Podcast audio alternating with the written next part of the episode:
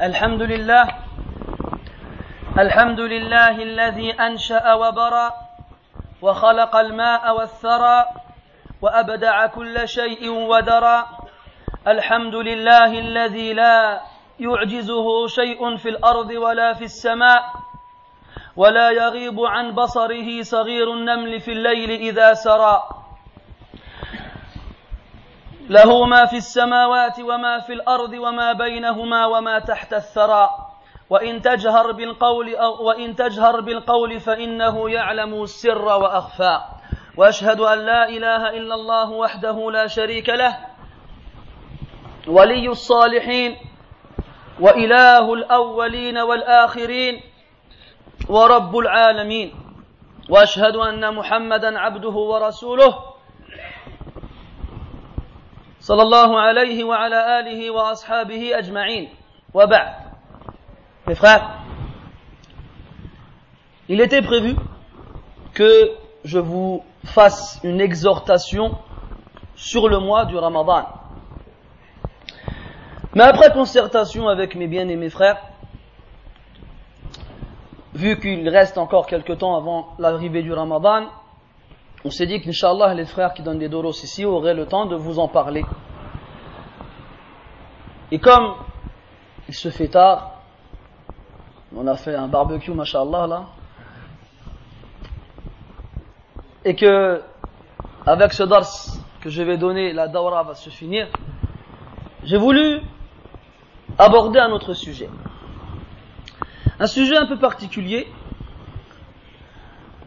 qui va faire référence à un thème très connu et très traité, il s'agit de la mort Mais on va l'aborder différemment. Et premièrement, mes frères, sachez que le prophète sallallahu alayhi wa sallam nous a informé que le plus intelligent parmi les croyants est celui qui pense le plus à la mort. قال النبي صلى الله عليه وسلم أكثروا من ذكر هذه من اللذات multipliez le rappel de ce qui détruit les plaisirs, la mort. Et on a interrogé le prophète sallallahu alayhi wa sallam, Man akyasun nas Qui sont les plus intelligents parmi les gens? Qala aktharuhum dhikran lil maut. Ce sont ceux qui pensent le plus à la mort. C'est pour cela que le prophète sallallahu alayhi wa sallam, après qu'il ait interdit aux musulmans, hommes et femmes, leur a autorisé par la suite la visite des tombeaux, hommes seulement. على القول بتحريم زيارة النساء للمقابر وهذا هو الراجح والله أعلم بالصواب. Donc après l'interdiction concernant les hommes et les femmes, il y a eu par la suite une autorisation pour les hommes seulement de visiter les tombeaux par rapport à la parole des savants qui voient qu'il est interdit aux femmes de visiter les tombeaux et inshallah c'est la parole la plus juste. Wallahu a'lamu bis-sawab. dit sallallahu alayhi wa sallam كنت نهيتكم عن زيارة القبور فزوروها فإنها تذكركم الآخرة وفي رواية فمن أراد أن يزور القبور فليزر فإنها تذكركم الآخرة فجاء عليه الصلاة والسلام je vous avais interdit de visiter les tombeaux, alors maintenant visitez-les, car ils vous rappelleront l'au-delà. Notre version, et celui qui veut les visiter, qu'il le fasse. C'est une chose qui aide à se rappeler la mort. Le problème en France, c'est que les cimetières ressemblent à des jardins botaniques dans lesquels se concurrencent les coquelicots et les tulipes et les différentes statues qui servent de, décora de, de, décoration pardon, à ces tombeaux. D'ailleurs, من باب إحياء السنة النبي nous a dit عليه الصلاة والسلام أو كما قال في المعنى إذا مررتم بمقابر الكفار فبشروهم بالنار Lorsque vous passez près des tombeaux des mécréants, alors annoncez-leur annoncez l'enfer. Je leur dis, بشراكم النار هذا حديث صحيح نعم Comme il y a une invocation à faire lorsqu'on visite des musulmans dans les cimetières, il y a aussi une invocation à faire, entre guillemets, lorsqu'on passe près d'un cimetière de mécréants. Alors malheureusement, comme on ne peut pas visiter les tombeaux, alors que sachez que c'était euh, l'habitude et la guidée des pieux prédécesseurs, comme Ali radiallahu anhu il allait visiter les tombeaux et il disait Ya ahl al-qubur, akhbiruna ankum aw nukhbirukum, amma al-khabaru min qibalina, فأموالكم قد اقتسمت ونساؤكم قد تزوجنا ومساكنكم قد سألها قد سكنها قوم غيركم أما والله لو استطعتم الجواب لقلتم لم نر زادا خيرا من التقوى Ali radiallahu anhu visitait les tombeaux et s'adressait à eux. Il leur disait, ô vous habitants des tombeaux, informez-nous, ou bien nous, on va vous informer. Quant à votre fortune, elle a été séparée, elle a été partagée. Et quant à vos épouses, elles se sont remariées. Et quant à vos demeures, d'autres personnes que vous les occupent aujourd'hui. Par Allah, si vous aviez pu me répondre, vous auriez dit, nous ne voyons aucune provision meilleure que la piété. Pas d'argent, pas de femme, pas de maison. Parce que dans le qabr, ce qui te sert, c'est ta taqwa. Et Rabi ibn Khuthaym, rahimahullah, avait creusé dans sa maison un trou. Et chaque fois qu'il trouvait de la dureté dans son cœur, il y passait la nuit. Est-ce que vous pensiez qu'il dormait? Là Il répétait قوله تعالى رب ارجعوني لعلي أعمل صالحا فيما تركت jusqu'à le fajr. Le verset où Allah Ta'ala il parle des gens qui meurent et qui souhaitent revenir sur terre et qui invoquent Allah en disant Ya Allah, fais-moi revenir afin que je fasse du bien dans ce que j'ai laissé derrière moi. Et au matin, lorsque l'adhan al-fajr se faisait entendre, il se dirigeait vers la mosquée, il se parlait à lui-même et disait Ya Rabi' laqad raja'ta fa'amal. Ya Rabi' laqad raja'ta fa'amal. Ya tu es revenu maintenant. Alors vas-y, œuvre. Et les histoires sont très nombreuses concernant les plus prédécesseurs, rahmatullahi alayhi. Donc on est en France, et visiter les cimetières, malheureusement, n'est pas une chose facile et aisée. Et quand même on peut le faire, on n'arrivera pas trop au même résultat. Alors, il y a une option supplémentaire qui se propose à nous et qui s'offre à nous, c'est le lavage des morts. Le lavage des morts. Par la grâce d'Allah ta'ala, j'ai quelques années fait cette, fait, cette chose-là. Et avant de rentrer dans le détail, différents éléments à citer. Premièrement, l'importance pour le musulman de savoir laver les morts. Car tu ne sais jamais de quoi est fait le lendemain. Peut-être que tu te retrouveras quelque part où tu seras le seul musulman et qu'il y aura un musulman à laver, qu'est-ce que tu vas faire? C'est comme un ruqya. Ruqya kadalik. Beaucoup de gens ils t'appellent fais-moi ruqya, fais-moi ruqya, fais-la toi, fais-la toi toi-même. Tu sais lire Fatiha, tu peux faire ruqya. Mais il faut apprendre ces choses-là. Ne pas le faire n'importe comment, bien entendu. Et je pense que le frère Abbas vous a bien précisé cela. Pour en revenir au lavage des morts, il y a un hadith. Le prophète sallallahu alayhi wa sallam nous interdit de parler des défauts des gens que l'on a lavés, car on les voit dévêtus de, de vêtements. على الألواح ممطرحا je m'en souviens plus euh, Al-Muhim dans le fameux la fameuse qasida al-Gharib c'est bien déterminé comment ça se passe, les étapes de, cette action-là. On ne doit pas citer les, défauts des gens que l'on a lavés, car on les a vus donc dénués de vêtements, bien entendu, toujours en faisant attention à ce que leur aura soit couverte. Cependant, min bab al-i'tibar cependant dans le but de prendre des leçons et de s'exhorter on a le droit de faire référence, en gros, sans rentrer dans le détail, à ces, ces événements-là et ces anecdotes. Je vais donc vous parler de quelques fois où j'ai été amené à laver des musulmans.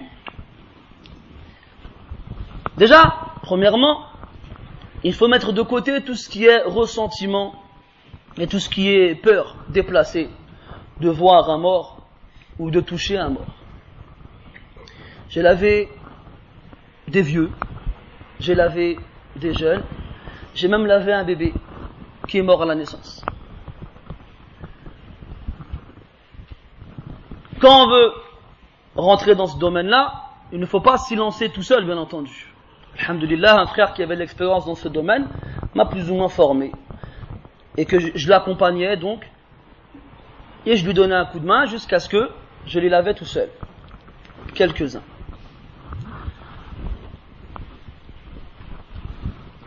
Donc, j'ai lavé des personnes accidentées. Mais accidentées, donc morts d'un accident, mais vraiment à un degré très élevé. Notamment des motards. là, j'en profite pour adresser un conseil aux frères motards. Je ne vais pas leur interdire de faire de la moto. Mais je les pousse à faire extrêmement attention et à ne pas faire les, les fous sur la route.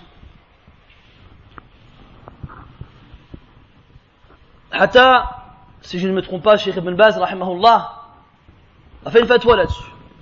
Et a dit que celui qui dépasse les limites de vitesse imposées et qui conduit dangereusement, s'il meurt suite à un accident causé par cela, il est considéré comme un suicidé. Il est considéré comme quelqu'un qui a mis fin à ses jours intentionnellement. Donc on nous appelle, je me rappelle c'était un jeudi, c'était un jeudi que je n'oublierai jamais d'ailleurs. Parce que ce jeudi-là, j'avais lavé deux personnes, une le matin et une le soir. Je vous parle du matin et le soir, j'y reviendrai après, Inch'Allah. Donc on nous appelle, on nous, dit c'est un motard qui s'est fait percuter par une voiture et qui a fait quelques mètres dans les airs pour atterrir par terre. Ça, s'arrête là? Ça s'arrête pas là. Comme c'était sur la route, il y avait des voitures qui passaient par ici et par là. Et eh bien en atterrissant, il s'est fait écraser la tête par une voiture.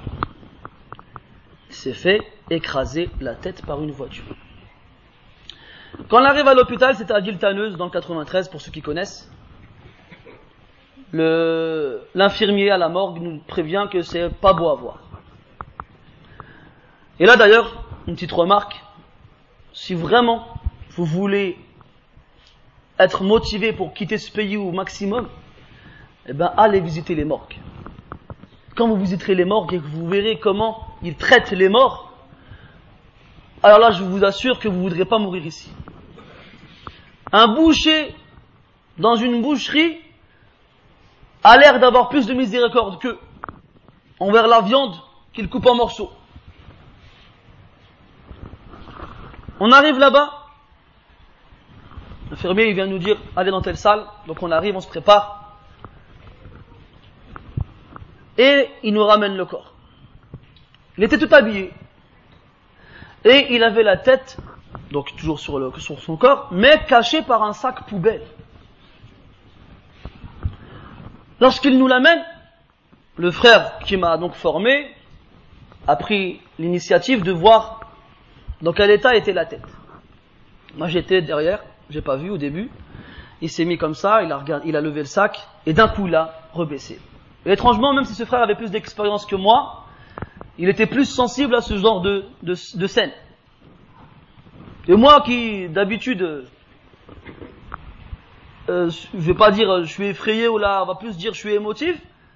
Étrangement, je n'ai pas été effrayé. Donc il n'a pas supporté la vue, il m'a mis en, m'a dit faire attention, c'est spécial. Mais comme il fallait le faire, on l'a fait. Alors j'ai enlevé le sac et j'ai vu sa tête. Je, bon, je ne peux pas vous la décrire, mais juste imaginez une tête humaine sur laquelle une roue de voiture elle passe la boîte crânienne, elle explose. Il n'y avait plus une trace du visage. Tu pouvais pas voir d'œil, ni de nez, ni de bouche, rien du tout. À part quelques dents vers là, peut-être. Des cheveux ici, des cheveux là. Première étape, le déshabiller. En déshabillant, vous voyez les, les motards, ils s'habillent lourdement, une veste en cuir et beaucoup de vêtements. C'était un jour, il ne faisait pas très chaud. Et subhanallah, en lui enlevant son t-shirt, je trouve un pendentif Bouddha. Allahu Akbar. Ça m'a fait peur. Je dit, ah, c'est un musulman ou pas? On a eu un doute. À un moment, j'ai appelé Sheikh Bazmoul, à ce sujet. Je lui ai fait Sheikh, des fois on nous ramène des gens à Zahir. On ne sait pas si c'est des musulmans, on ne sait pas s'ils faisaient la prière et tout ça. Sheikh il nous a répondu, si il est de famille musulmane, là on ne demande pas, on prend, reste sur le asl, c'est que c'est un musulman. Cependant, là, quand j'ai vu le petit Bouddha, j'ai eu un doute.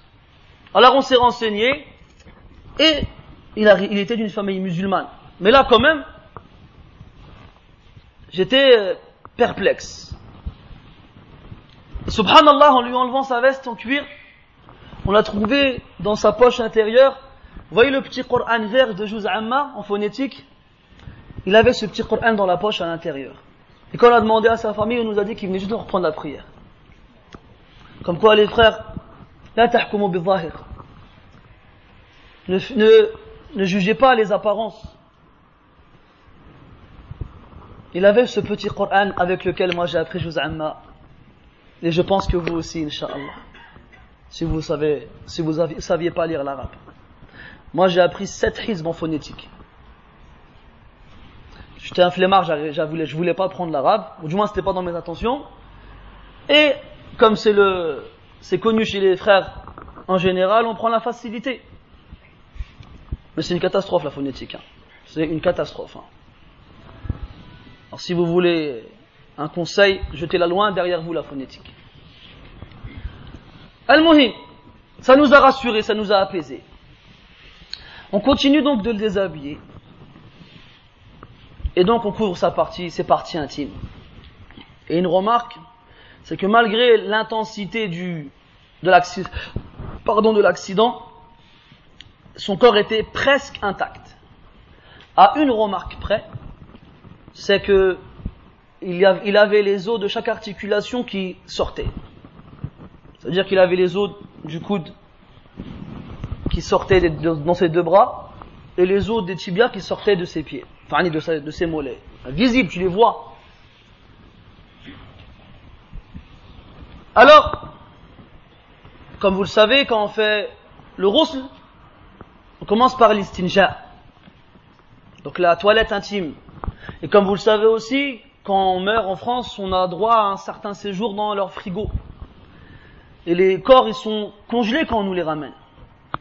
Et la sunna, c'est de faire asseoir le mort et de presser sur son ventre pour faire sortir ce qui reste, pour pouvoir le nettoyer. Mais c'est impossible avec un corps congelé. Si tu le manipules un peu trop, tu risques même de, lui casser quelque chose. Alors on essaye d'appuyer comme on peut, mais c'est très difficile. On lui fait l'estinja. Et dans le rosel, qu'est-ce que tu fais après? Bah, Tu le laves entièrement. Nous on faisait le wudu après, had, soit tu fais le wudu juste avant, soit tu fais le wudu après. Alors on commence par le haut de la tête. Et vous vous souvenez, la tête, il ne lui restait pas grand-chose. Et donc le frère euh, avec qui j'étais n'a pas voulu, n'a pas pu lui laver la tête, alors j'ai donc pris cette initiative. Et sans exagération, mes frères, le peu de cheveux que j'ai réussi à toucher, chaque fois que j'enlevais mes mains, bien sûr avec des gants, j'avais des morceaux de crâne dans la tête, dans les mains. Des morceaux de son crâne qui me restaient dans les mains. On a fait ce qu'on a pu, le reste on a fait tayammum. Et on l'a lavé. Et on l'a lavé, on lui a mis le kafan, et il est parti. Il est parti au bled. Et là, je ne comprends pas. Ces gens qui nous critiquent, qui nous disent pourquoi vous passez votre temps à vouloir quitter ce pays? Alors je leur réponds, et pourquoi vous le quittez vous quand vous mourrez? Pourquoi vous faites des quêtes? Quand on entend un fouet, il est mort, Allah il est mort, pour faire une quête. Pourquoi? Pour le renvoyer au bled. Hajib. Pourquoi tu choisis le bled comme, lieu pour mourir et pas comme lieu pour vivre? Shay gharib. Shay wallahi gharib. Une autre fois, ça c'est une, anecdote qui nous permet de voir plusieurs choses. Toujours on a dit fa'tabiru ya ulil absar. L'ibra, c'est prendre une morale. Alors c'est l'histoire d'un homme, un père de famille, qui a laissé sa famille au bled, un Marocain. Pendant des années, il a vécu en France, où il travaillait dans une usine de voitures. Et il faisait des allers-retours au bled pour aller voir sa famille. Son fils, qui venait d'avoir 18 ans, est venu en France pour travailler avec son père dans la même usine. 18 ans. Et ce, ce jeune homme, qui venait juste d'arriver du bled, trois semaines après qu'il ait commencé à travailler dans cette usine, il travaillait de nuit. Il habitait à Creil.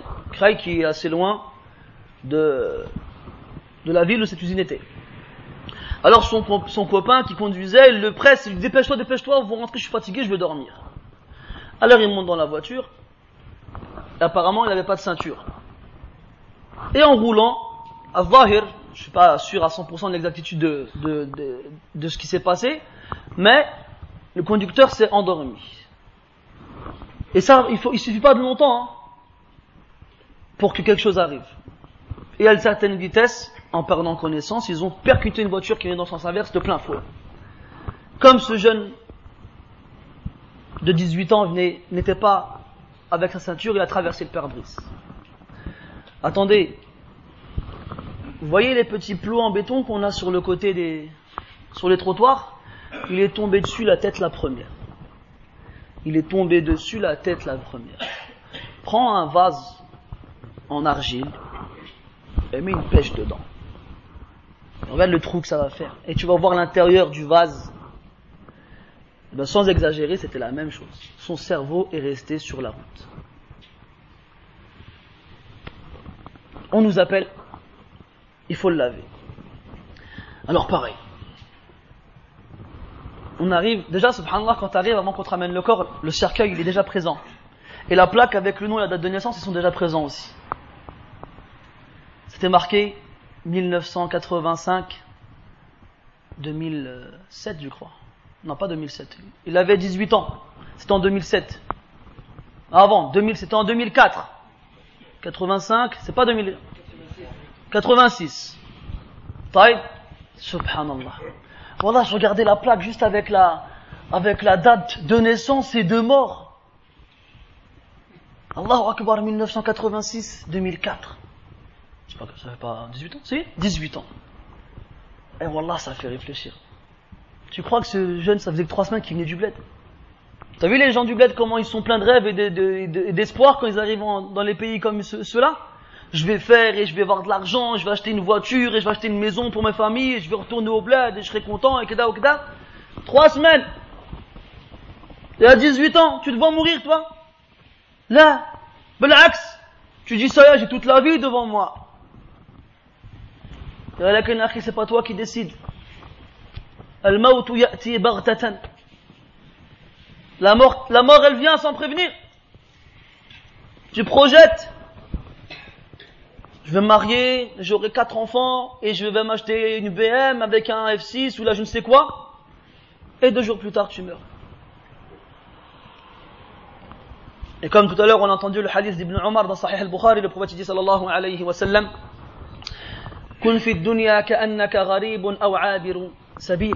Soit dans ce bas monde, comme si tu étais un étranger ou quelqu'un de passage. Ibn Omar radiallahu anhuma, il disait, خذ من صحتك لمرضك ولحياتك ومن حياتك لموتك وإذا أصبحت فلا تنتظر المساء وإذا أمسيت فلا تنتظر الصباح Lorsque tu arrives au matin, n'attends pas le soir. Et lorsque tu arrives au soir, n'attends pas le matin. Et prends de ta, de ta santé pour les jours où tu seras malade et de ta vie pour lorsque tu vas mourir. 18 ans. On nous l'amène comme ça, pareil très difficile. Très difficile à voir. Le visage était plus ou moins, la, la tête était plus ou moins intacte et un trou. Un trou. Et la tête à l'intérieur vide, rien. Alors, lui était déjà déshabillé.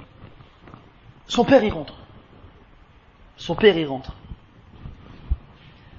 Je vais le voir. Je fais Ami Matroche Je voulais lui épargner le fait de voir son fils comme ça. Imagine-toi, subhanallah. Il est au bled, il est en France depuis des années. Sa famille, elle est dans un autre bled depuis, depuis qu'il les a quittés. Il ne voit ses enfants que quelques jours, voire quelques semaines dans l'année. Et lorsque son fils il le rejoint en France, trois semaines plus tard, il le perd. Jami, Saïd. ولا حسيتي بانك غادي تصبر حسن ما تشوفوش je Ami, c'est dur. Si tu penses que tu ne vas pas patienter, vaut mieux pas que tu le vois. Il a dit là, ou le débat une chauffe. Laissez mon fils, je veux le voir. Alors je l'ai laissé. Qui suis-je pour lui interdire cela? Il a avancé comme ça. Et s'est mis devant son fils, il l'a regardé longuement. Sans faire un mouvement. Après, il s'est baissé. Il lui a embrassé ce qui lui restait de front il lui a dit Allah ya Après il s'est relevé comme ça, je l'ai regardé. Il a fait Alhamdulillahi Rabbil Alamin. Radina bi aqdarika ya Rabb. Allahu Akbar. Quand il a embrassé son fils, il a dit qu'Allah soit satisfait de toi, mon fils. Et ensuite, il a regardé vers le ciel comme ça, il a dit Louange à toi, au Seigneur des mondes. Nous sommes satisfaits de, ta destinée, de la destinée que tu nous as écrite. Allahu Akbar. Et tu le vois, Balek dehors, tu vas même pas te retourner. Comme on les appelle nous, des petits moustachus, on les appelle ces gens-là. Mais peut-être qu'en faisant ça, comme dans le hadith, il demande aux anges, après qu'il ait pris l'âme d'un des enfants de, son serviteur, comment mon serviteur a-t-il réagi Il a dit Inna lillahi wa inna ilayhi raji'un et il a patienté.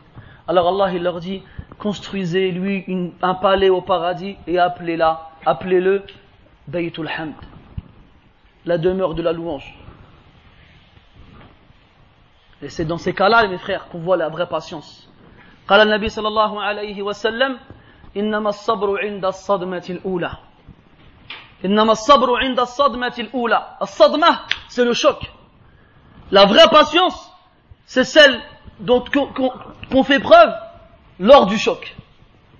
Amma comme les gens ils font, ils se tirent les cheveux, ils hurlent, ils crient. Et après ils disent Alhamdulillah, ou bien ils disent Inna lillahi wa inna ilayhi raji'un, hada laysa sabr. Ce n'est pas de la patience cela. الذين إذا أصابتهم مصيبة قالوا إنا لله وإنا إليه راجعون أولئك عليهم صلوات من ربهم ورحمة وأولئك هم المهتدون Ceux qui lorsqu'ils sont touchés par un mal, ils disent Inna lillahi wa inna ilayhi raji'un. Nous sommes à Allah et à lui nous retournons. Voici ceux sur qui il y a les prières de ton Seigneur, les salawatu min rabbihim, wa rahma et sa miséricorde, wa ulaika humul muhtadun, et voici ceux qui sont bien quittés. جعلنا الله وإياكم منهم 18 ans. Et il part. Et son livre d'action se ferme. Et il va dans sa tombe. Il est venu du bled en avion, vivant. Et trois semaines plus tard, il repart au bled en avion, dans une boîte. Amal, wa gharrahu tulul amal, al mautu ya'ti baghtatan, wal qabru sunduqul amal. Ô toi qui es insouciant, dans les actions que tu dois accomplir et qui a été trompé par la longue espérance. La mort arrive sans prévenir d'un seul coup et, et, le tombeau est la boîte dans laquelle sont tes actions. 18 ans. Ne dis pas que ça n'arrive qu'aux autres. Parce que quelqu'un a déjà connu l'immortalité ici-bas si quelqu'un avait dû la connaître, ça aurait été les prophètes et les messagers.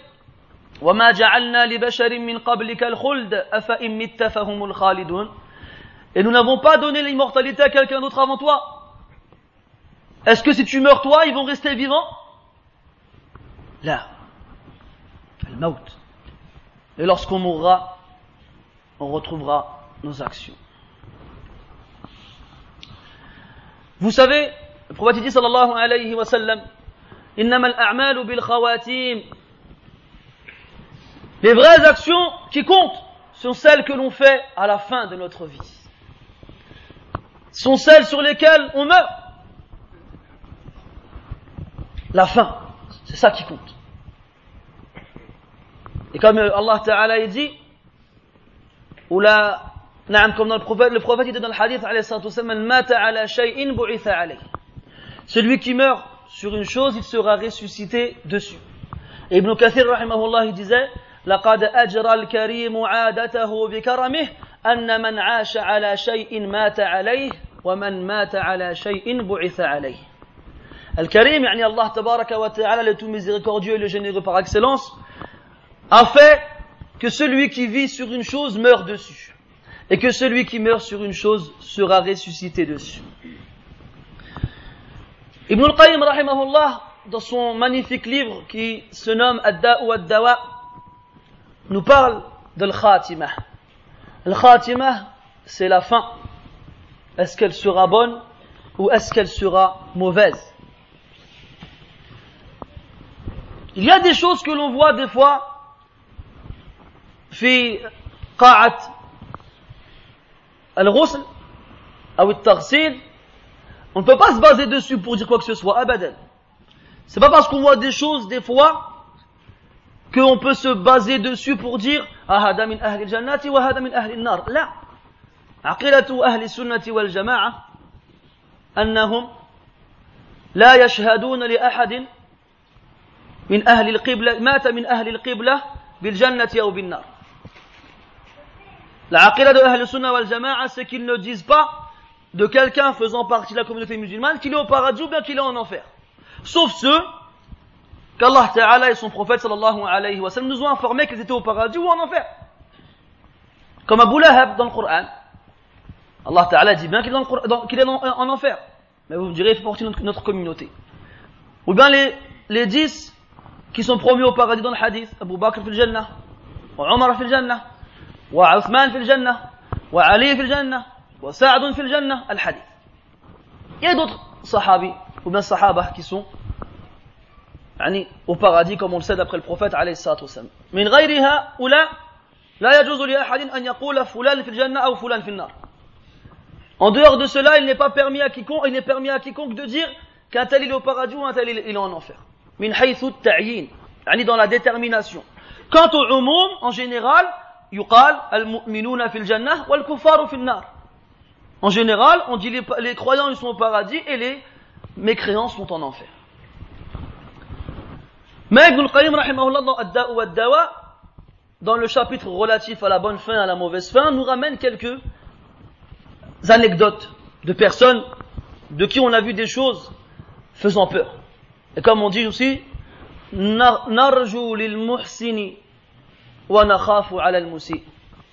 on espère pour le bienfaisant et on a peur pour le mauvais. Une fois, je vais à un hôpital, il pleuvait. On arrive et on nous met dans une salle minuscule. C'est la première fois qu'on nous mettait dans une salle comme celle-ci. On attend le mort il arrive, c'était quelqu'un d'un certain âge, assez vieux. Je ne sais pas qu'est-ce qui lui est arrivé, mais en tout cas, il avait le nez coupé. Il n'avait pas de nez. Apparemment, il avait un problème respiratoire. Il avait un pacemaker. Un pacemaker. Alors, on commence. C'était une petite pièce. Elle n'était pas aérée. Il extrêmement chaud.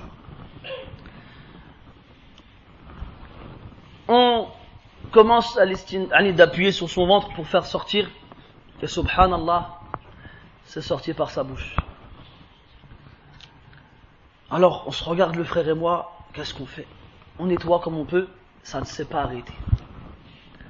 Ça ne s'est pas arrêté jusqu'à ce qu'on ait été obligé de mettre du coton dans sa bouche pour arrêter que ça coule. Une odeur insupportable est sortie. Insupportable. Et comme je vous l'ai dit, une petite pièce, pas d'aération. On le lave, c'était très difficile. Il y a des gens, subhanallah, qui peuvent être assez corpulents, mais qu'on manipule avec une facilité étonnante. D'autres, qui peuvent être fins et minces et qu'on a beaucoup de mal à bouger. On sent une lourdeur mais spéciale. Et celui-ci faisait partie de cela. On avait extrêmement du mal à le manipuler. On a fini bien que mal à le laver. Et lorsqu'on l'a enveloppé dans son linceul, et qu'on on allait prier sur lui sur place, on a essayé de mettre sa tête vers la Qibla. Et on n'a pas réussi. Chaque fois qu'on lui mettait la tête vers la Qibla, elle revenait automatiquement de l'autre côté. Une fois, deux fois, trois fois. Le frère il a mis un coussin pour bloquer la tête. Elle est revenue un peu, mais pas jusqu'à l'autre partie. Sa famille nous ont fait, entre guillemets, un cinéma digne des cinémas maghrébins lorsqu'il y a une mort. Hein? Ce qu'on appelle dans l'islam un niyaha la lamentation, qui fait partie des grands péchés. Le sallallahu alayhi wa sallam اثنان في أمتي من أمر الجاهلية النياحة على الميت والطعن في الأنساب Il y a deux choses dans ma communauté qui font partie de ce qui y avait avant l'islam. Les lamentations sur le mort et le fait d'insulter ses ancêtres.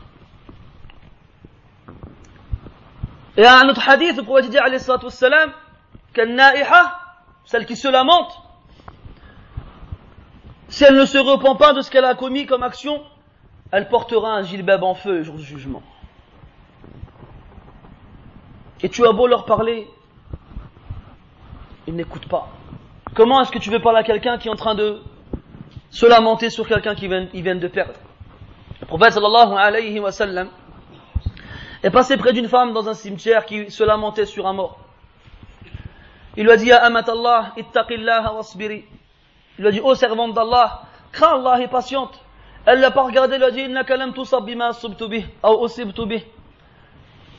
Elle lui a dit, tu n'as pas été touché par ce qui m'a touché. Elle n'a pas prêté attention à la recommandation du prophète sallallahu alayhi wa sallam. Elle a été dure dans sa réponse. Mais elle ne savait pas que c'était le prophète qui lui parlait alayhi sallam. Le prophète, ne lui a pas répondu. Il l'a laissé. Et il est parti. Un peu plus tard, les gens ont dit à cette femme, tu as parlé au prophète. Alors lorsqu'elle s'est rendue compte de ce qu'elle avait fait, elle a été le voir pour s'excuser. Et là, il lui a répondu. La patience a lieu lors du premier choc. Ça, c'est de la patience. Là, je vous donner un exemple de, enfin, je ne sais pas si on peut appeler ça le al khatimah, mais d'une scène qui laisse pas indifférent.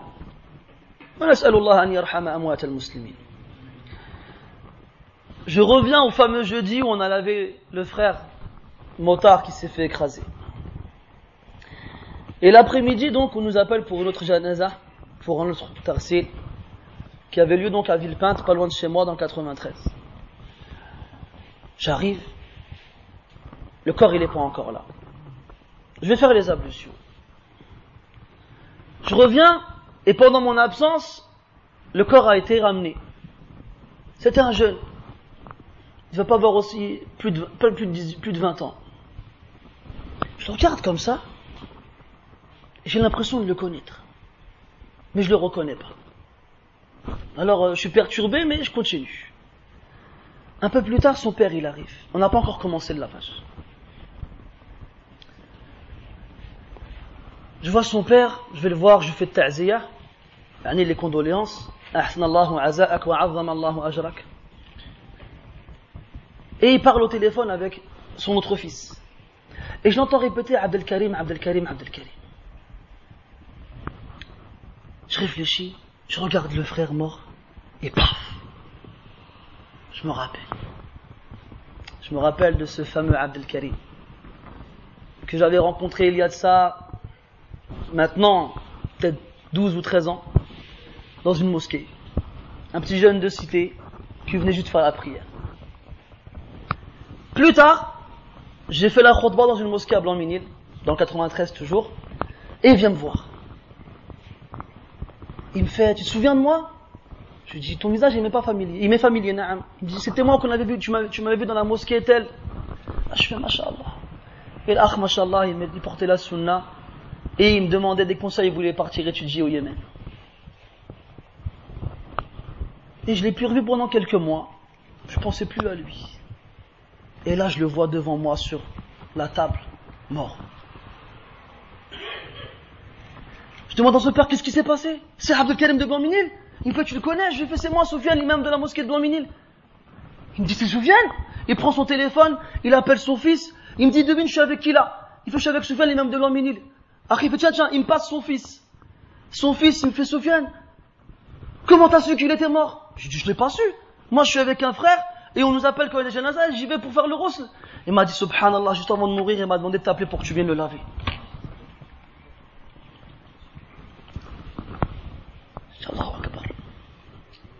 Il m'a dit, il veut que ce soit toi qui le lave, et il veut que ce soit toi qui prie sur lui.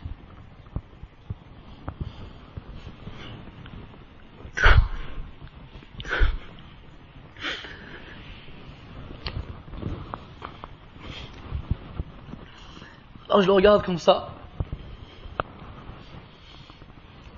Et on commence à le laver. Il avait un petit peu de barbe. Ici mon menton. Il était beau, machallah.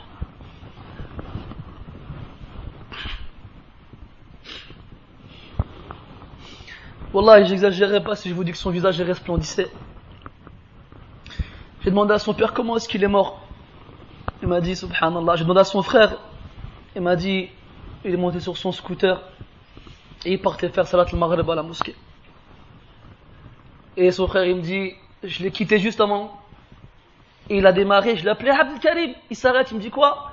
Je lui ai dit, n'oublie pas de faire dua al-rukub. Subhanallah, sakhara lana. Alors il lui dit, barakallahu fik. Il l'a dit, il met son casque, il roule un peu et il se fait taper par une voiture. À l'hôpital, il arrive à parler un peu et un peu plus tard il meurt. Alors on l'a lavé, on a pris sur lui et comme ses prédécesseurs, il a pris le chemin pour le bled où il a été enterré, rahimahullah, vous voyez les frères, ici nous tous, je pense qu'on a l'intention, Inch'Allah, de partir, ne serait-ce que pour étudier. Je pense que les conseils avisés de notre, cher frère Bouzaï vous ont assez motivé pour cela. Et moi, si je peux vous rajouter une chose, c'est que la vie, elle n'est pas éternelle et qu'on peut faire plein de projets. Wallahi, si Rabbi Azzawajal ne te laisse pas le temps, ben, tu les feras pas. Alors profite de ta jeunesse, profite de ta vie et ne remets rien au lendemain. Comme il disait Al-Hassan al-Basri rahmahullah, Ya ibn Adam, anta ayyam, fa idha dhahaba yawmuk, dhahaba ba'duk.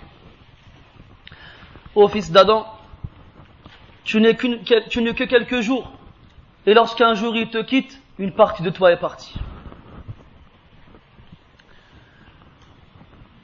Une fois, et là, c'est un peu plus particulier parce que c'est quelqu'un que je connaissais. Un frère qui habitait pas loin de chez moi, qui aimait beaucoup jouer au foot, comme tous les jeunes, qui venait juste de finir l'école et qui travaillait à l'aéroport quand il pouvait pour gagner un peu d'argent. J'ai travaillé avec lui, j'ai joué au foot avec lui. C'était un ami, c'était un frère et aussi un ami. Ce frère-là, il a été touché d'une leucémie, un cancer du sang. Il a donc été placé dans un hôpital particulier spécial pour qu'on puisse lui faire des dialyses. Et on venait le voir de temps en temps. Et c'est très dur de voir quelqu'un mourir à petit feu.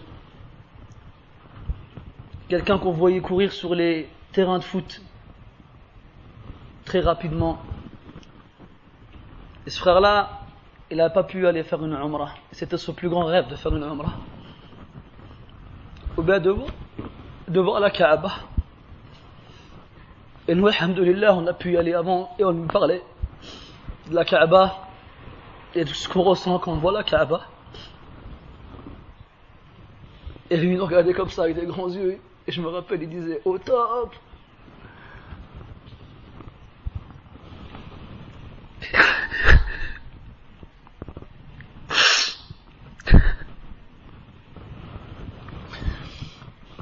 Il y a eu des hauts et des bas dans sa maladie, mais vers la fin c'était irrémédiable.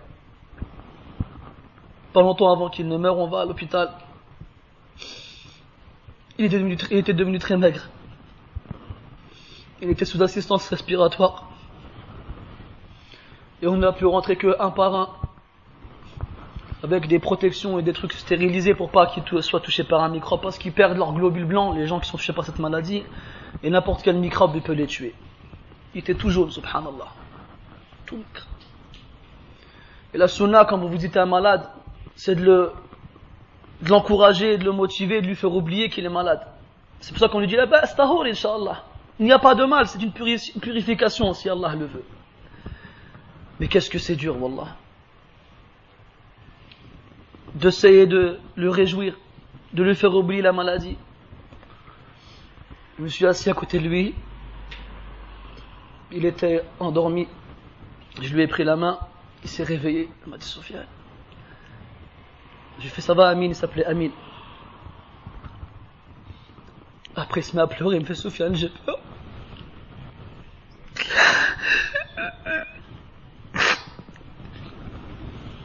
Il dit Sofiane, j'ai peur. Mets-toi à sa place. T'as à peine 20 ans sûr, aller d'hôpital depuis des mois. Les docteurs ils disent il te reste quelques jours, voire quelques semaines. Tu sais que tu vas mourir. On sait tous qu'on va mourir ici. On n'y pense pas parce qu'on ne sait pas quand on va mourir. Mais là, quand tu sais que dans quelques jours, peut-être, c'est très probable que tu meurs. Wallah, c'est normal d'avoir peur.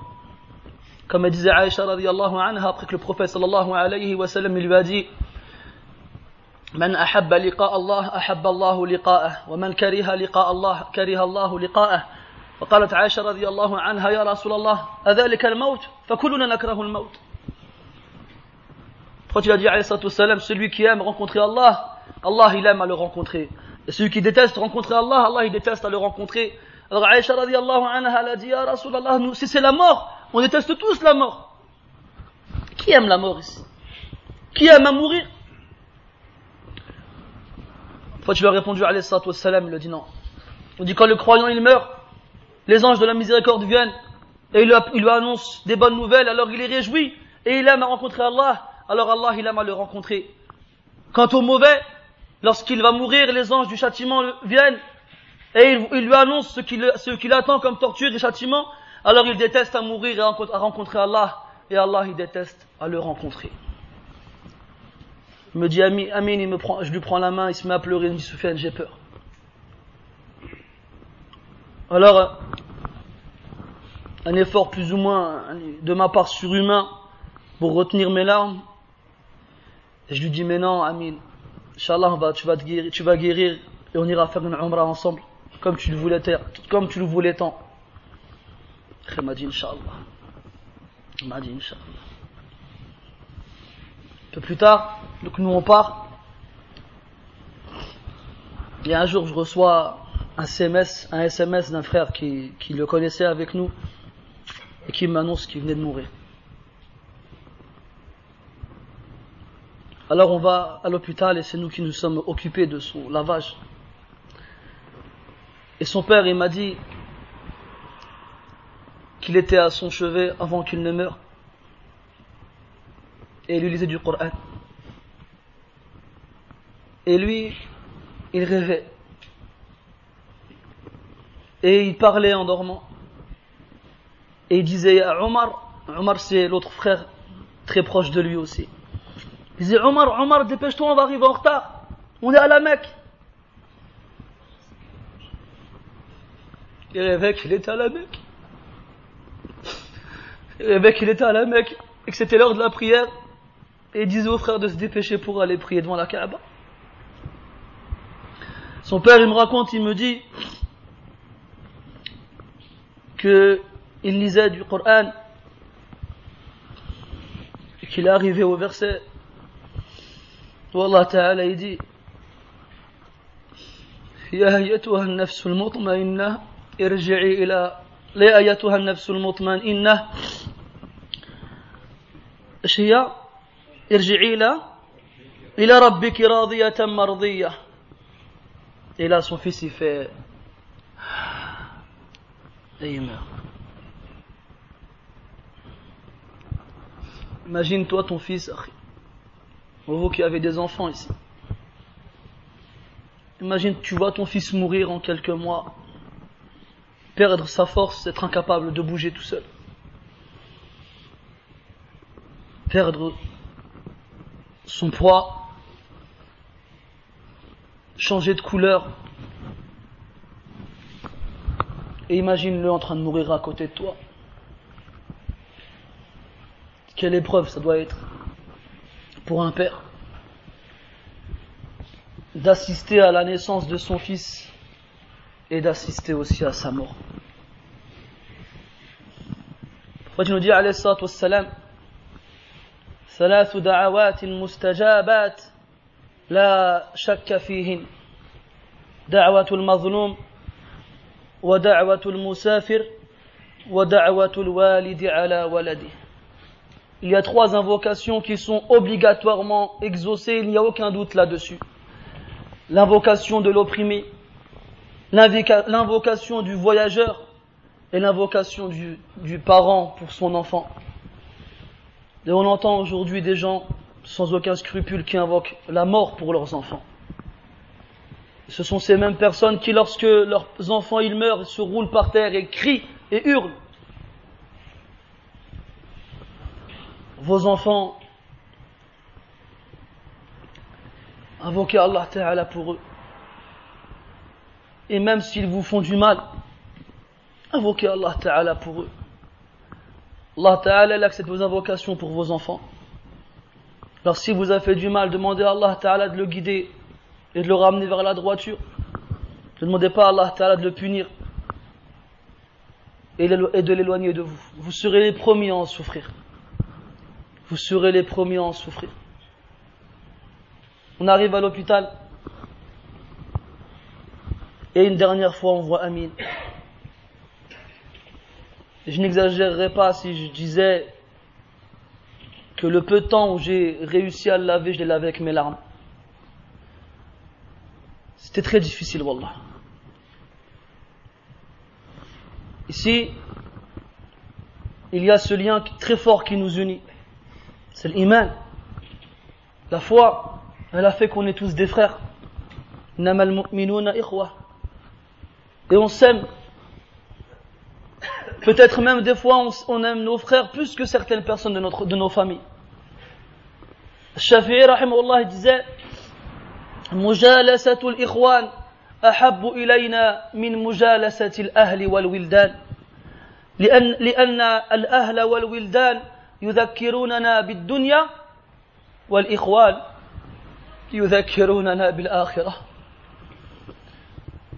Être en compagnie de nos frères nous est préféré à la compagnie de nos femmes et de nos enfants. Car lorsqu'on est avec nos femmes et nos enfants, il nous rappelle ce bas monde. Et lorsqu'on est avec nos frères, il nous rappelle l'au-delà. Omar radiallahu anhu, une fois, il a pensé à un de ses frères avant d'aller dormir. Il a pensé à lui tellement fort qu'il n'a pas cessé de se retourner sur sa couche jusqu'à ce que l'adhan de l'Fajr se fasse entendre. Il n'a pas dormi. Il a fait la prière et lorsqu'il finit, il dit Aïna Mu'ad Où est Mu'ad Ibn Jabal, radiyallahu anhu. Mu'ad, il se lève, il dit Ha ana ya Amir al-Mu'minin. Et Mu'ad, et Omar lui dit Ta'al, ya Mu'ad. فوالله ما زلت أفكر فيك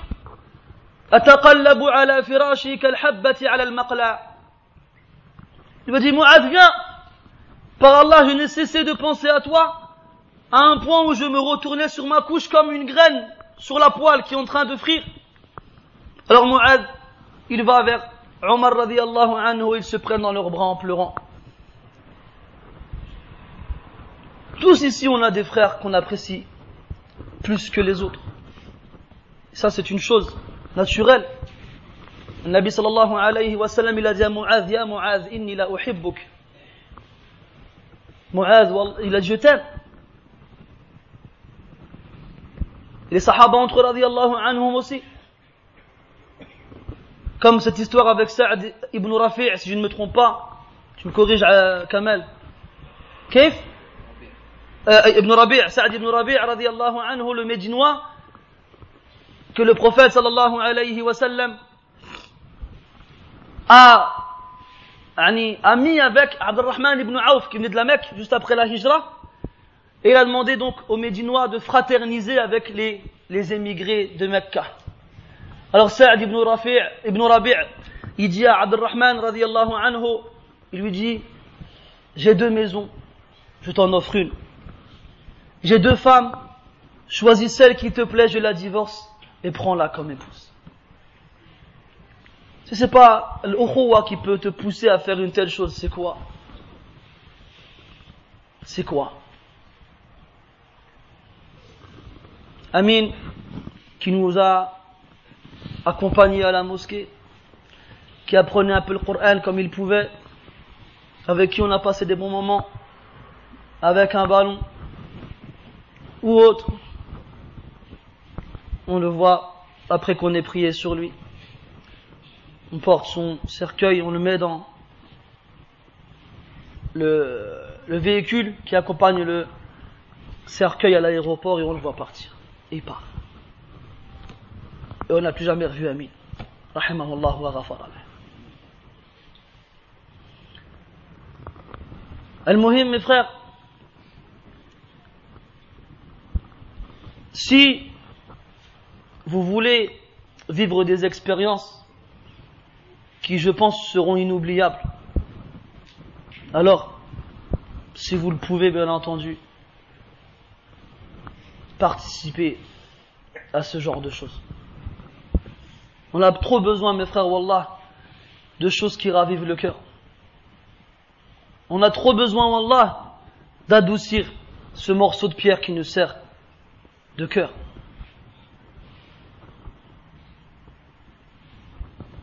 On parle du paradis, on parle de l'enfer, on parle du jour du jugement, on parle de la colère d'Allah tabaraka wa ta'ala, et les gens devant toi, ils sont impassibles. Aucune émotion n'est visible sur leur visage. On ne sait pas quoi dire pour les toucher. On cherche, mais on n'a pas de résultat. Tu vas dans des mosquées, parfois pleines, et tu parles pendant une heure de l'enfer. Il n'y en a pas un qui pleure. Il n'y en a pas un qui cache sa tête entre ses bras. Comme les sahaba faisaient radiallahu anhum.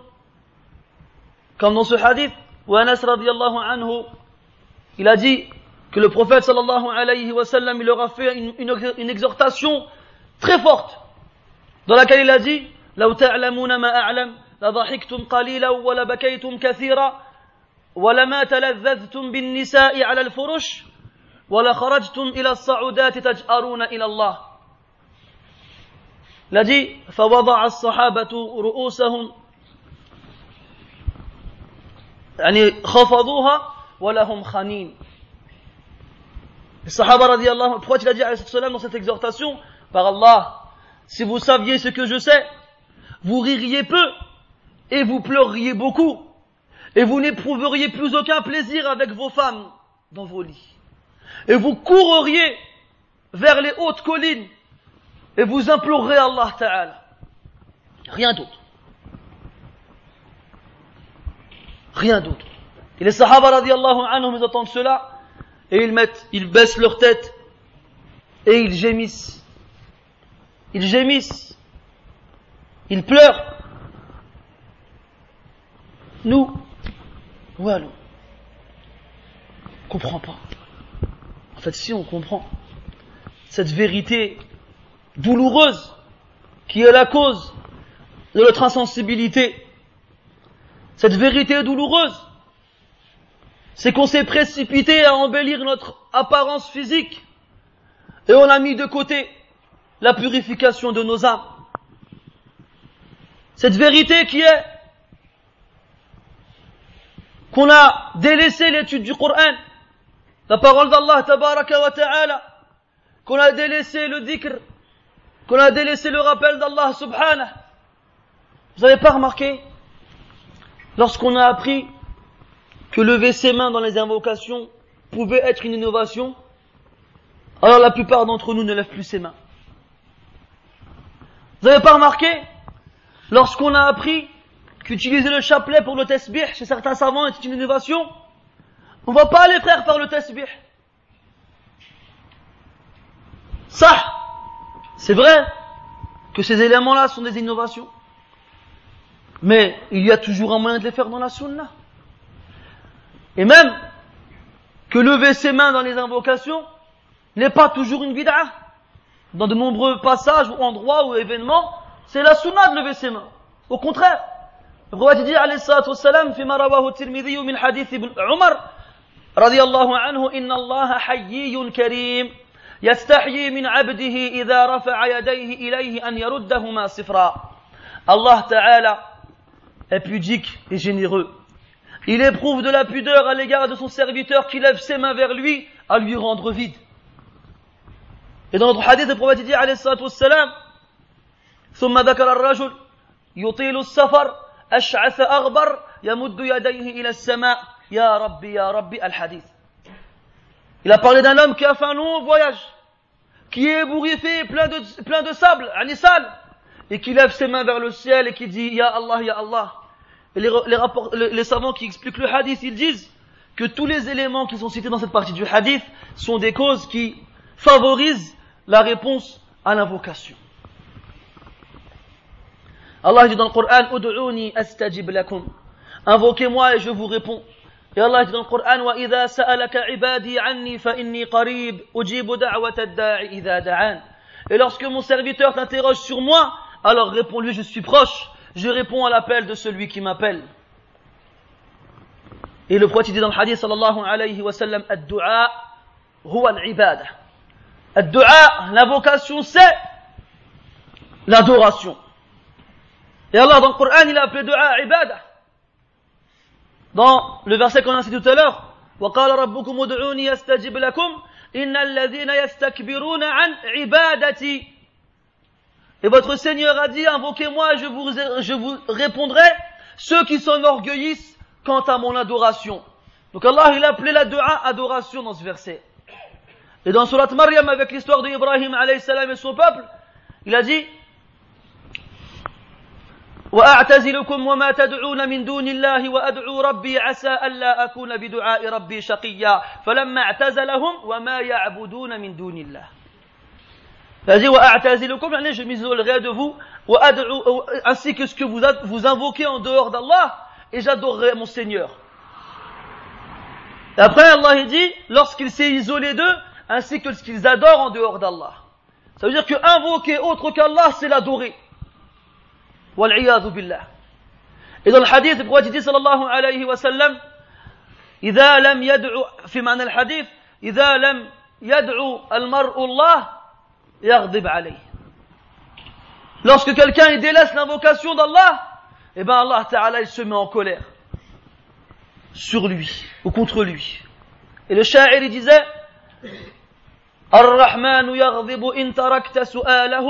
الرحمن يغضب إن تركت سؤاله Le tout miséricordieux se met en colère si tu arrêtes de l'invoquer. Alors que le fils d'Adam, c'est quand tu l'appelles qu'il se met en colère. Toi, tu vas vers les gens. Et tu oublies le Seigneur des gens.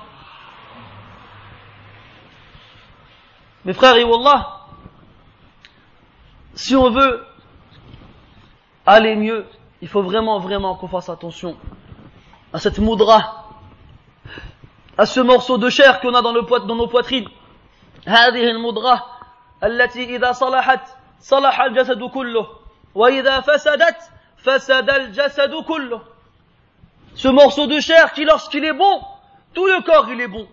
Et lorsqu'il est mauvais, tout le corps il est mauvais. Tu sais que tu mourras un jour, voilà bout. Mais est-ce que tu te prépares pour ce jour-là? Ahl Tariq il rapporte qu'un poète qui répond au nom d'Al-Faraz c'est un poète très fort dans la poésie, mais qui a, qui était connu pour dire des choses yani, vulgaires.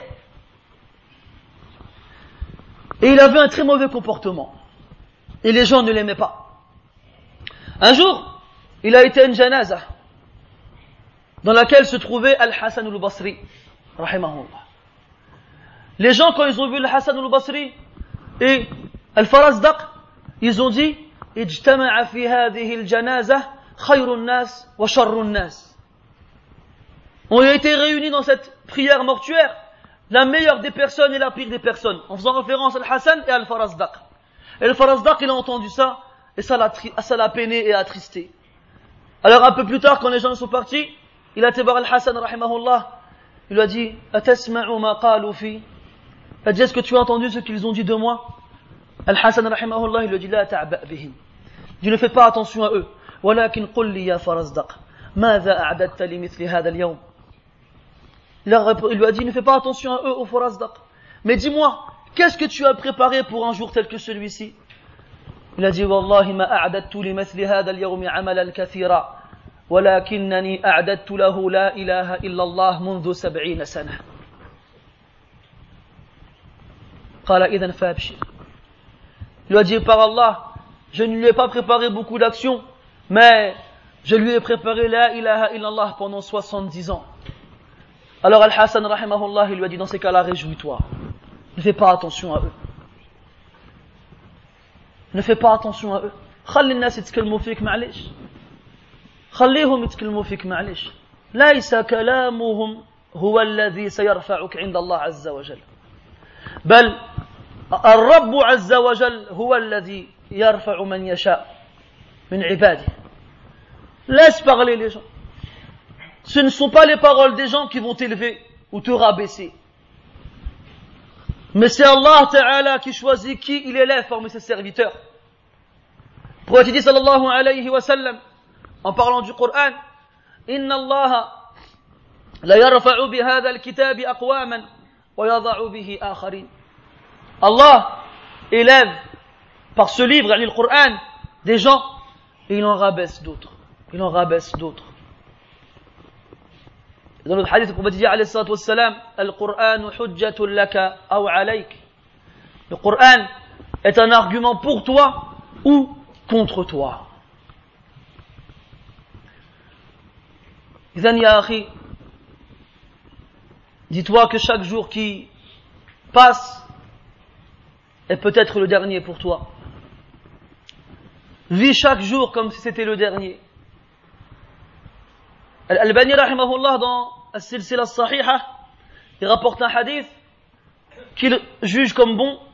Il disait comme quoi le prophète sallallahu alayhi wa sallam, lorsqu'il faisait tassuat soufouf, lorsqu'il alignait les rangs, il disait Sallu lillahi Priez pour Allah la prière de quelqu'un qui fait ses adieux. Et les savants donnent comme conseil pour celui qui veut être concentré dans sa prière, ils leur disent, faites chaque prière comme si c'était la dernière pour vous. Faites chaque prière comme si c'était la dernière pour vous. Et qu'à la fin du deuxième salam, on va reprendre votre âme. Si on réfléchissait comme ça, est-ce que vous pensez que nos prières seraient les mêmes? Est-ce que vous pensez que nos prières seraient les mêmes? Khubayb ibn Adi, radiallahu anhu, a été fait prisonnier par Quraysh. Et ils ont fait preuve de traîtrise pour pouvoir l'attraper. Ils l'ont emprisonné un certain temps. Et ceci était après la bataille de Badr. Et une femme qui l'observait pendant qu'il était en cellule, a remarqué qu'il mangeait une grappe de raisin à une époque où il n'y avait pas un seul raisin à la Mecque. Ils l'ont enchaîné aux poignets et aux chevilles. Et ils lui ont mis un carcan autour du cou. Et avec des chaînes, ils l'ont tiré. Et derrière lui, les femmes et les enfants de la ville qui crient et qui lui jettent des pierres et qui l'insultent. Pourquoi? Parce que comme les Quraysh ont essuyé une défaite cuisante à Badr, ils se sont dit, on va se venger de Mohammed dans la personne de Khoubaï. En gros, on va passer nos nerfs sur lui. Ils l'ont tiré jusqu'à At-Tan'im. At-Tan'im, pour ceux qui ont été à la Mecque déjà, c'est là-bas qu'on va pour se remettre en ihram, dans le cas où on voudrait refaire une umrah. À la mosquée qu'on appelle Masjid Aisha. Qui a quand même une certaine distance de la Mecque, de la Kaaba, du centre-ville. Alors imaginez-vous sur cette distance-là, Khubayb radiallahu anhu qui est tiré avec des chaînes aux poignets, aux chevilles et au cou, et qui subit les insultes et les moqueries des gens derrière lui. Quand il arrive là-bas, il l'installe sur une planche où il le, entre guillemets, crucifie. Sallabou. Avant de le crucifier, il leur dit, si vous voulez me laisser faire rak'atayn avant de me tuer, alors, faites-le. Alors ils l'ont laissé. Il a fait rak'atayn. Et Sa'd ibn Amir al-Jumahi, anhu, qui n'était pas encore musulman à l'époque, c'est lui qui raconte l'histoire, il dit, j'ai jamais vu une quiétude pareille. Je n'ai jamais vu un apaisement pareil. Je n'ai jamais vu une concentration et un recueillement pareil. Il a fait rak'atayn, on dirait qu'il était tout seul avec Rabbi subhanahu wa ta'ala. Alors qu'il avait autour de lui des, dizaines de personnes qui n'attendaient qu'une chose, c'était de le voir mourir. Et lorsqu'il finit le rak'atayn, il regarde les gens, il leur dit, Wallahi, si ce n'était pas le fait que vous pourriez penser que j'ai allongé la prière exprès par peur de la mort, je l'aurais fait encore plus longue. Je l'aurais fait encore plus longue. Il l'attrape et il l'allonge sur cette planche. Il l'attache et il le coupe en morceaux vivants. Il le coupe en morceaux vivants. Articulation par articulation. Il commence avec les doigts. Ils arrivent au poignet, le coude, l'épaule, l'autre main pareil. Et pendant ce temps, il est vivant. Et pendant ce temps, les gens écrivent Ah, c'est bien voilà, vous avez tué nos frères et nos pères et nos, amis, eh ben on, va, on, se venge maintenant. Et Abu Sufyan, qui n'était pas encore musulman, s'approche de lui. Pendant qu'il s'est fait torturer, il lui dit Atuhibbu an sahihan mu'afa fi ahlik wa Muhammadun makanak? Est-ce que tu aimerais être chez toi, en, en bonne santé et à l'abri du mal? Et que Muhammad, ton prophète, soit à ta place Il a dit Ma uhibbu fi ahli wa Muhammadun yushaku bi Alors qu'il est en train de se faire couper en morceaux vivants. Il a dit Je n'aimerais pas être chez moi en sécurité et que Mohammed soit piqué par une aiguille, soit piqué par une épine. Et là, Abu Sufyan, il a dit, ra'aytu ahadan yuhibbu ahadan kahubbi ashabi Muhammadin Muhammadan. Les Muhammadin. Je n'ai jamais vu aimer quelqu'un aimer comme quelqu'un d'autre, comme les compagnons de Muhammad aiment Muhammad. Et il est mort ainsi, radiallahu anhu. Un autre compagnon, pendant une bataille, montait la garde avec un autre sahabi. Ils étaient deux, deux nuits. Et ils se sont mis d'accord pour que chacun leur tour, il fasse, il monte la garde. Alors il lui a dit, écoute, comme on est que deux, toi tu dors une partie de la nuit, moi je vais veiller, et après je te réveillerai tu prendras ma place. Il a dit d'accord. Et plutôt que de rester sans rien faire, comme ça, aurait été le cas pour la plupart d'entre nous, il a fait rak'atay. Il a fait rak'atay, et il y avait un homme parmi les mouchriquines qui a vu, je crois, sa femme se faire, capturer pendant la bataille. Alors il a dit, je vais me venger des musulmans. Il voulait tuer le prophète, salam. Il s'est approché du camp, il s'est caché derrière un rocher, et avec son arc, il a vu un, de ceux qui montaient la garde en train de prier. Alors il a sorti une flèche, il l'a visé, et il l'a touché en plein bras. Et le sahabi, pendant qu'il priait, il a enlevé la flèche, il l'a jetée et a de prier. Alors, l'homme, il comprend pas. Il dégaine une seconde flèche, et il le vise à nouveau, et il le touche. Et le sahabi, il enlève la flèche, il la jette, et continue de prier. Alors il recommence une troisième fois, et une quatrième, et une cinquième. Et chaque fois, le sahabi, radiallahu anhu, il enlève les flèches et continue de prier. Mais le sang écoule. Et pendant que le sang écoule, on perd de ses forces. Alors, il essaye de tenir au maximum et il tombe. En tombant, il réveille son compagnon. Il ouvre les yeux et voit son ami par terre, qui baigne dans son sang, et des flèches à côté de lui. Qu'est-ce qui s'est passé? Il lui raconte, je priais, et quelqu'un me tirait des flèches. Alors il lui dit, mais pourquoi tu ne m'as pas réveillé lorsque tu as reçu la première flèche? Il a dit, je lisais une sourate, je ne voulais pas la couper. Je lisais une sourate, je ne voulais pas la couper. Aïwa. Et nous, on est où du Coran? On est où de la Sunna? On est où du suivi des plus prédécesseurs?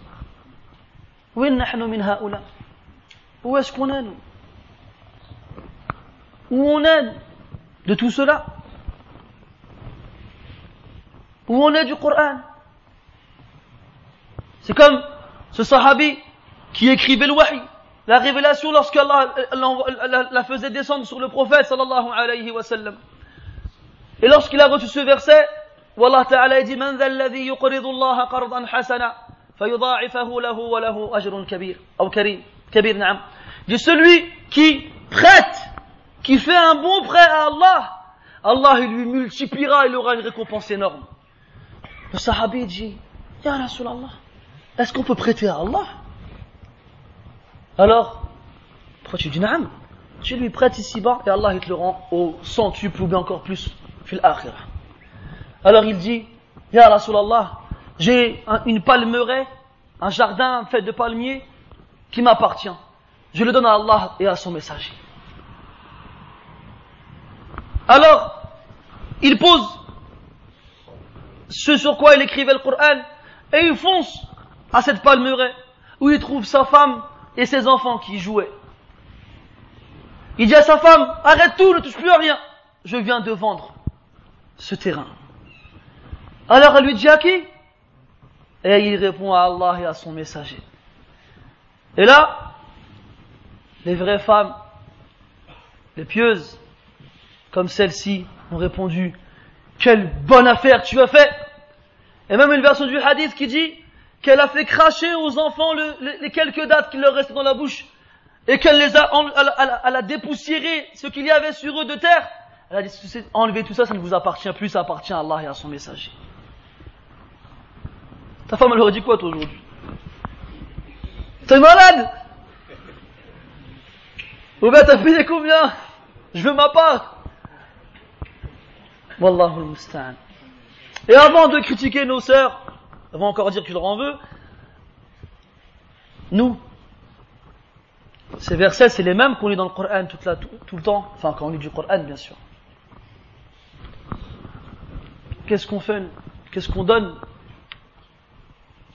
hein, Qu'est-ce qu'on a préparé pour le delà, mes frères ماذا قدمت لدين الله وماذا أعددت ليوم القيامة Qu'est-ce que tu as avancé pour cette religion Et qu'est-ce que tu as préparé pour le jour du jugement يوم لا ينفع مال ولا بنون إلا من أتى الله بقلب سليم Le jour où ni fortune, ni famille, ou enfant ne sera profitable ou utile, sauf pour celui qui vient avec un cœur saint. Illa man atallaha biqalbin salim.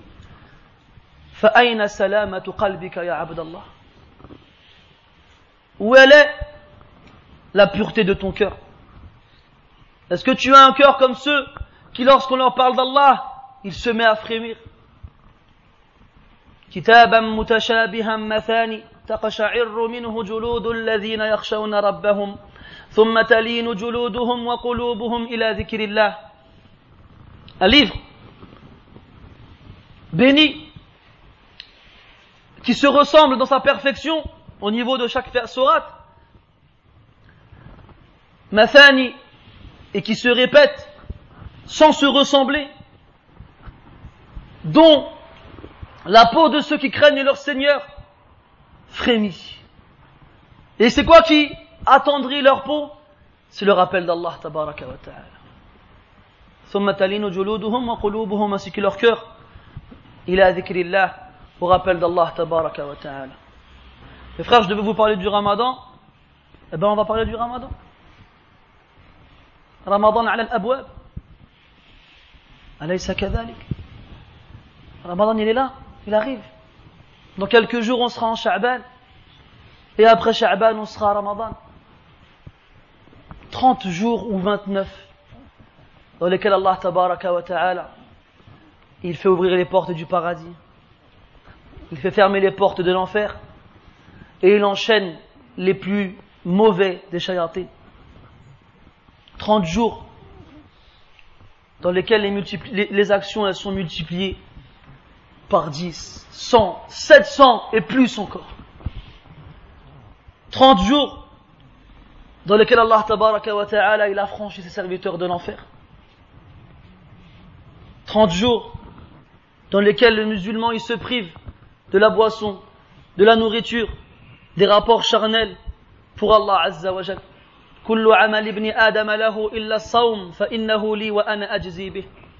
Toutes les actions du fils d'Adam sont pour lui sauf le jeûne, il est pour moi et c'est moi qui le récompense.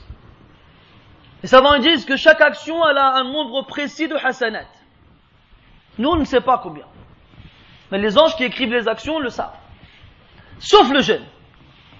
Le jeûne, c'est Allah wa ta'ala qui le rétribue. Et c'est lui qui détermine la quantité de hasanat qu'il vaut. Et on ne sait pas combien. Les savants disent pourquoi C'est Allah Ta'ala qui détermine cette récompense. Ils disent parce que le, le jeûne est une des actions qui manifeste le plus deux éléments. Premièrement, al-ikhlas, la pureté de l'intention. Je préfère cette traduction à la sincérité. La pureté de l'intention, car quand on jeûne,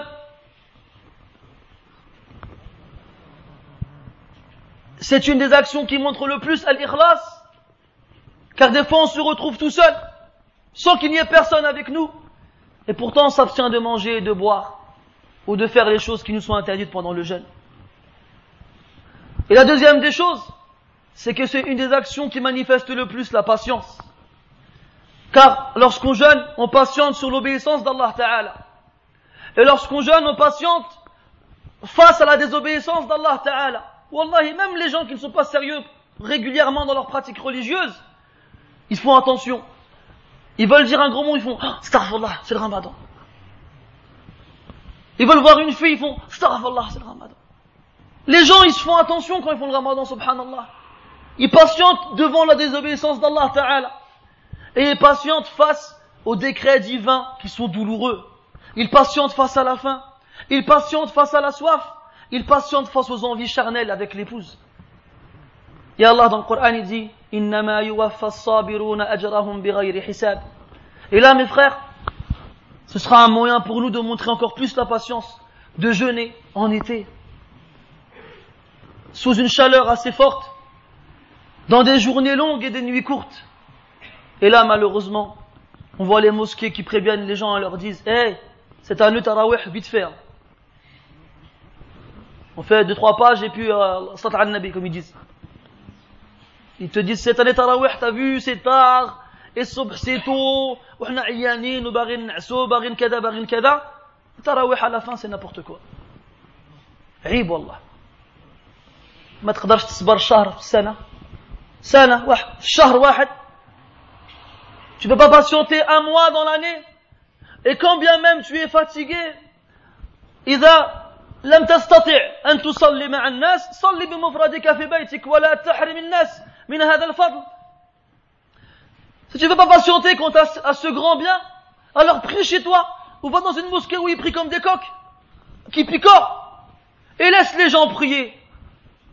تراويح جمع ترويحة والترويحة مأخوذ من الراحة والاستراحة سميت كذلك لإطالتها فكانوا يصلون ركعتين طويلتين حتى كان بعضهم يعتمد على العصا فإذا انتهت تلك الركعتان استراحوا وهلة من الوقت حتى يأنفوا الصلاة بعد ذلك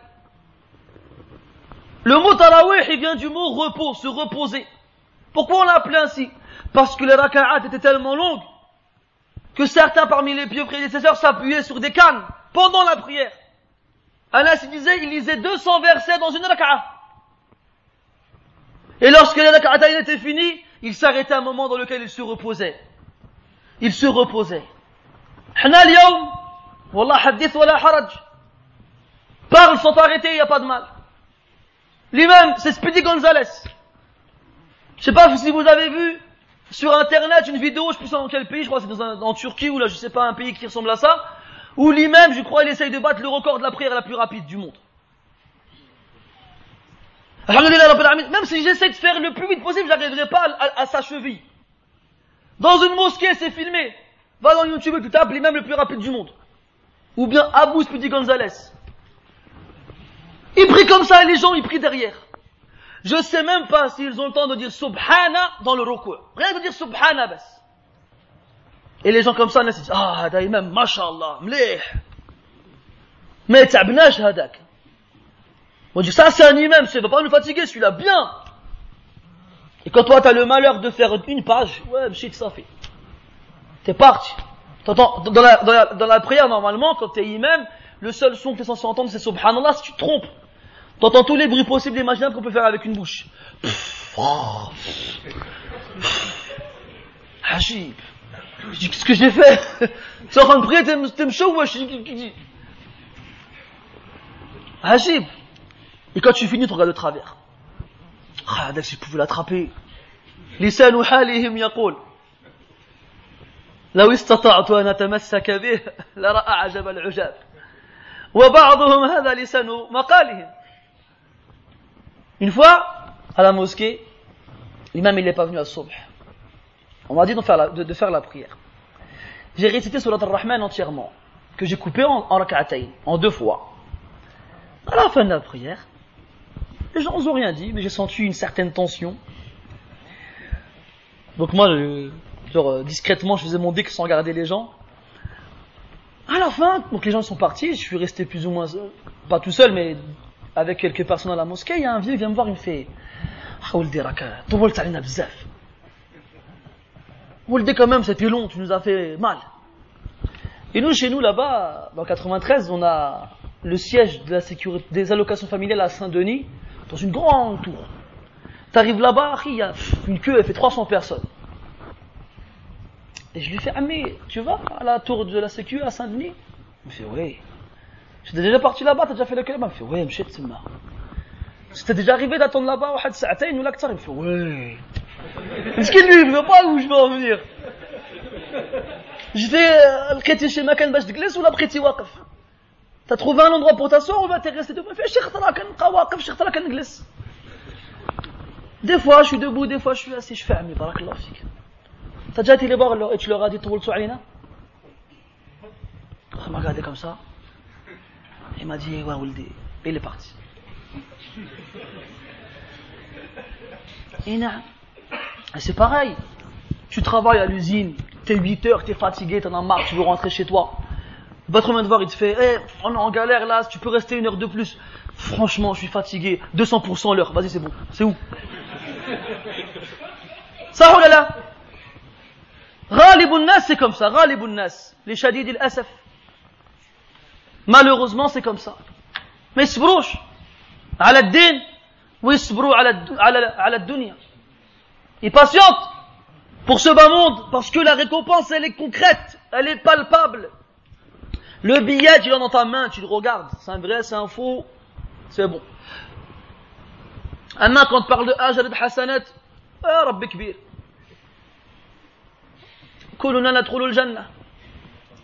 On rentre tous au paradis, rahmatullahi wasi'at. T'as vu la chanson qu'ils chantent, on ira tous au paradis. Ils ont dû la prendre à, à des gens de chez nous, ça. Hein, mes frères, c'est le ramadan.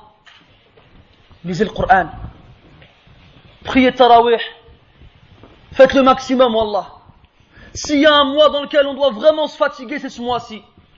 Et pas se fatiguer parce qu'on a des longues journées où on jeûne, mais se fatiguer dans l'ibadah. Et Wallah, ces, mois, ces, jours que vous allez passer à vous fatiguer dans l'ibadah, eh ben, quand vous les verrez devant Allah Ta'ala, vous serez fiers et contents. Comme dit le prophète sallallahu alayhi wa sallam, farhatan, yafrahuhuma, farhatun inda fitrih, wa farhatun inda liqa'i rabbih. Pour le jeûneur, il y a deux joies qu'il éprouve lorsqu'il rompt son jeûne et lorsqu'il rencontre son, son Seigneur. Quand on l'a dit tout à l'heure, le jeûne, c'est Allah Ta'ala qui le rétribue, on a expliqué pourquoi. Et il dit, c'est pour moi, c'est à moi. Les ulama ils disent, vous savez, que quand on fait du mal aux autres, en les insultant, en leur faisant du mal d'une quelconque façon, et si on arrive, s'ils ne nous pardonnent pas devant Allah Ta'ala, eh ben ils prennent de nos hasanat, vous le savez cela, qu'Allah nous préserve de cela. Wallahi mes frères, laissez les gens tranquilles. Laissez les gens tranquilles si ce n'est pour leur faire du bien. Et ce morceau de chair qui, qui, se balade dans vos bouches, gardez-le à l'abri. Et faites attention, extrêmement attention, de ne pas dire du mal sur quelqu'un De ne pas dire du mal sur quelqu'un. Et ses doigts, et ses mains, et ses membres que vous avez, ne les utilisez pas pour faire du tort aux autres. Parce qu'ici tu peux te sentir fort, devant Allah, on est tous pareils. Et devant Allah, le faible, il va prendre sa justice auprès de toi. Alors, إذا ردت المظالم إلى أهلها أو إذا ردت المظالم إلى أهلها وأخذت من, حسن من حسنات الناس بقي عمل واحد واحد لا يؤخذ منه حسناته لا تؤخذ منه حسناته وهو الصيام لأن الله تعالى اختص به Lorsque les gens devront répondre du mal qu'ils ont fait aux autres et comprendront leur hasanat, il n'y aura qu'une seule action à laquelle on ne touchera pas, c'est le jeûne. Vous savez pourquoi Parce qu'il est à Allah tabaraka wa ta'ala. Et c'est pour lui et on n'y touche pas. Mes frères, saisissez l'occasion, comme on a parlé de la mort, vous ne savez pas, peut-être que c'est votre dernier ramadan. Peut-être que c'est votre dernier ramadan, alors faites-le comme si vous n'en feriez plus, comme si vous n'en faisiez, vous n'allez plus jamais en faire un par la suite.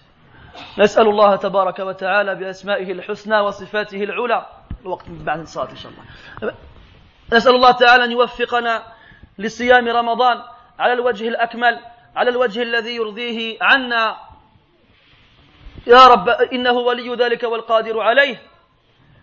سبحانك اللهم وبحمدك أشهد أن لا إله إلا أنت نستغفرك ونتوب إليك. وصلى الله وسلم وبارك على محمد وعلى آله وأصحابه أجمعين. وبارك الله فيكم.